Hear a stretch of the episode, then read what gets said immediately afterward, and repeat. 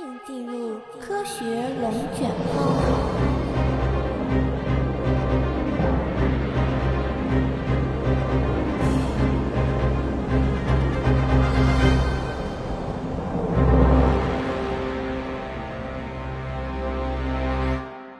我们的人体就像一台超级复杂的机器，想要维持这台机器正常运作，需要各种各样的有机物质互相接力，完成许多复杂的生化反应。在这些复杂的生化反应中，有一种叫做酶的生物大分子物质起着催化反应的作用。它就像相亲时候的媒婆，让原本可能不来电的两个人最后走到了一起。但是随着维生素的发现，尤其是对维生素 B2 的深入研究，科学家们认为还有一类辅助因子也是必不可少的。它们在酶催化反应中承担着传递电子、原子或基团的角色，主要起到激活酶活性的作用。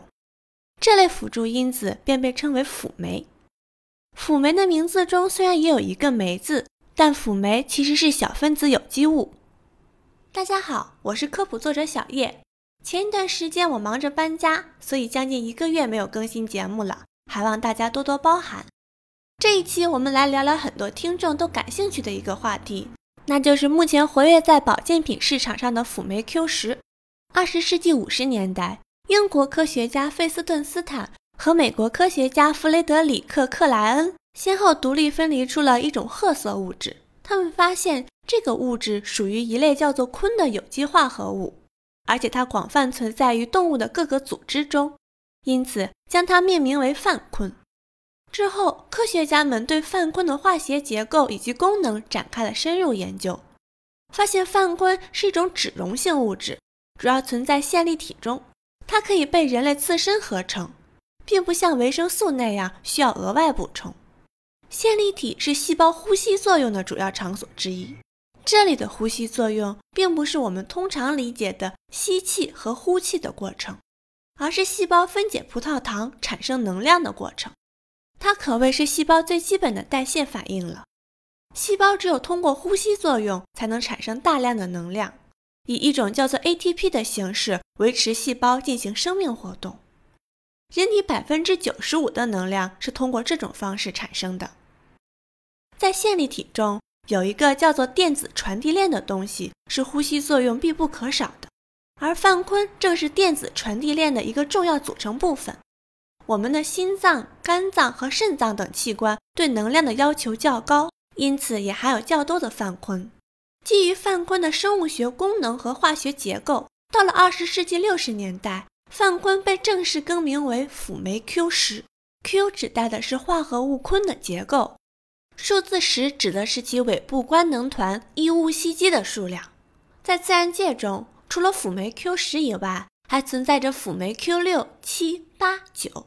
二十世纪七十年代后期，英国生物化学家彼得·米切尔发现了 ATP 合成的化学渗透机制，进一步证实了辅酶 Q 十除了可以传递电子，也是一种可以清除自由基的抗氧化剂。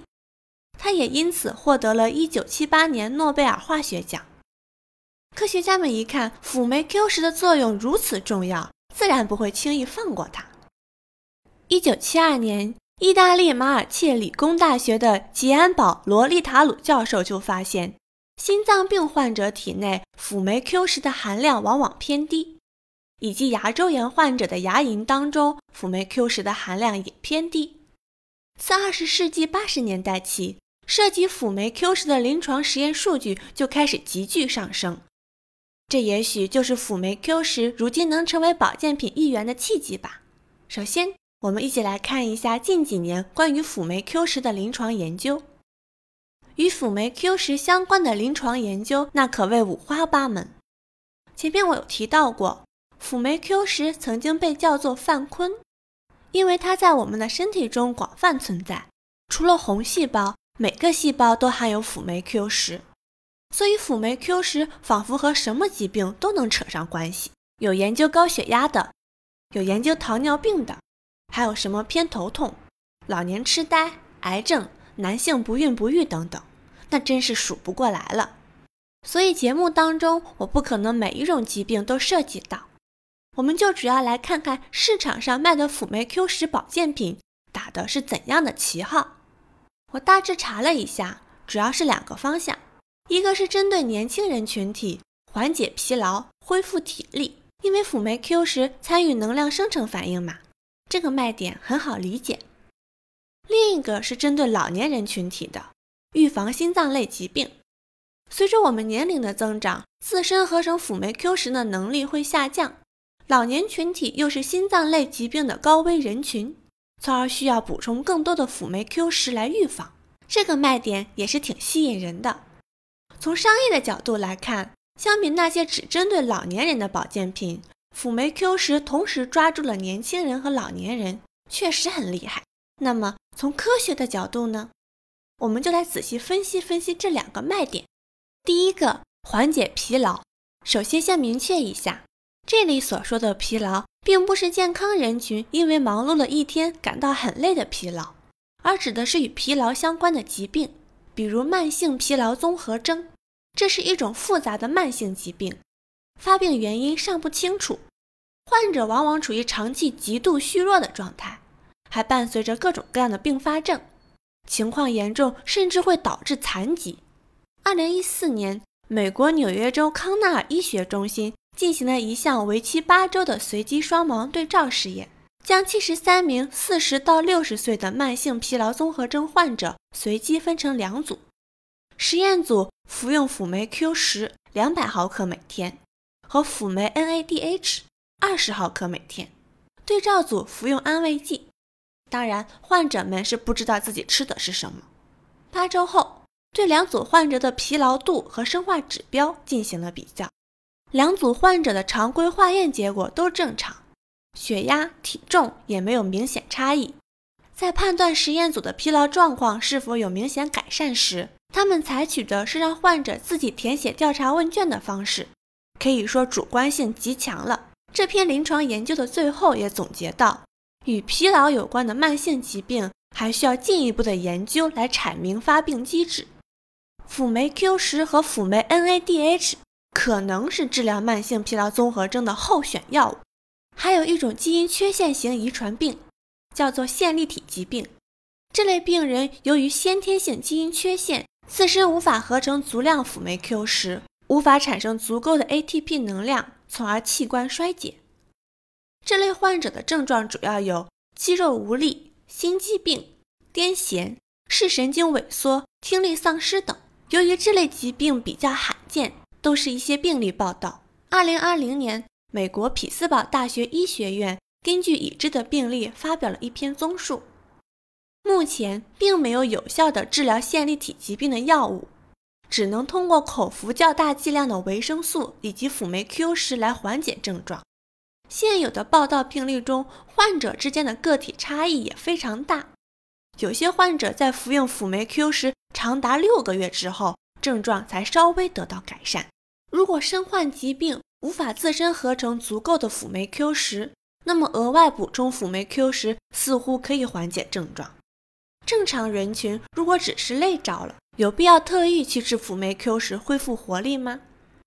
保健品辅酶 Q 十其实面向的是健康人群，人体对辅酶 Q 十的需求量大约为五百毫克每天，血液中的含量在每升零点五五毫克。到一点八七毫克之间，男性往往高于女性。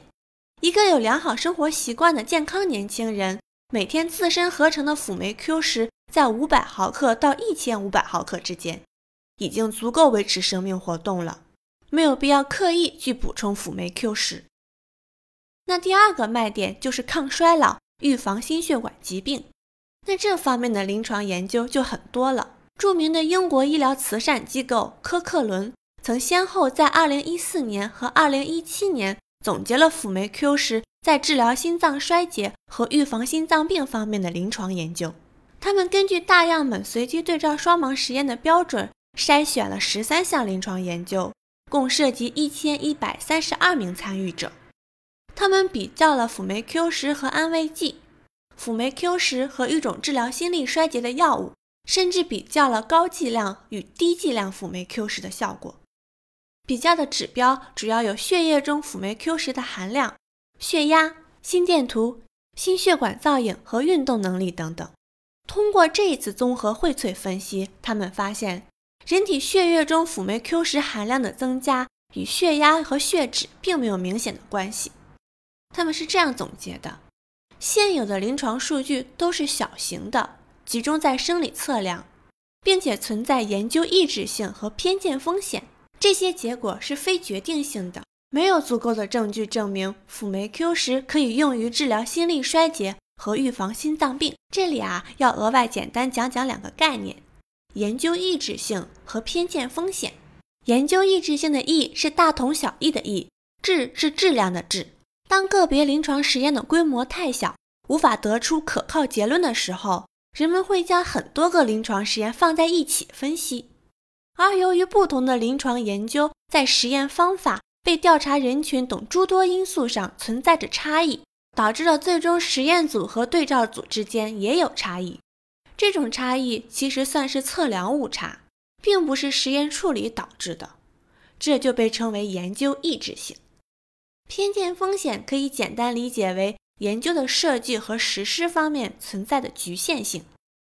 随机对照实验的局限性有无法做到双盲，或者有选择性报道结果；追踪类研究有选择对照组的标准不严格。以及追踪时间不足等。好了，言归正传，回到我们的辅酶 Q 十，美国卫生与公共服务部的官网也总结了目前辅酶 Q 十用于治疗各种疾病的临床研究，但很可惜，没有对任何一种疾病给出了确切肯定的回答，都是证据不足、可能有效和可能无效这样无法下结论的回答。辅酶 Q 十也并没有被美国食品和药物管理局。批准用于任何医疗，它只是作为膳食补充剂出售，而且辅酶 Q 十的生产没有受到严格监管，不同的品牌之间差异很大，有五十毫克每粒的，也有三百毫克每粒的。我国的食品药品监督管理局在二零零九年批准了辅酶 Q 十注册为保健食品，每日推荐食用量不得超过五十毫克。并且强调了服用治疗药物的人群使用辅酶 Q 十时必须向医生咨询。分析完这两个卖点，我必须提一下另一个关键词，那就是口服。在纳豆激酶那一期节目中，我提到过口服纳豆激酶不科学。辅酶 Q 十在人体中的作用当然很重要，那口服辅酶 Q 十就真的有效吗？开头我有提到，辅酶 Q 十是脂溶性的。也就是说，它不溶于水，人的胃肠道对它的吸收率很低。在一项动物实验中，口服辅酶 Q 十的吸收率只有约百分之二到百分之三。换算一下的话，按照我国的标准，每天吃五十毫克，大概能吸收一到一点五毫克。人体对辅酶 Q 十的需求量大约为五百毫克每天。所以，您觉得这口服的一到一点五毫克至关重要吗？市面上卖的辅酶 Q 十很多是药片或者胶囊剂型的，也有研究如何改善剂型来促进吸收的。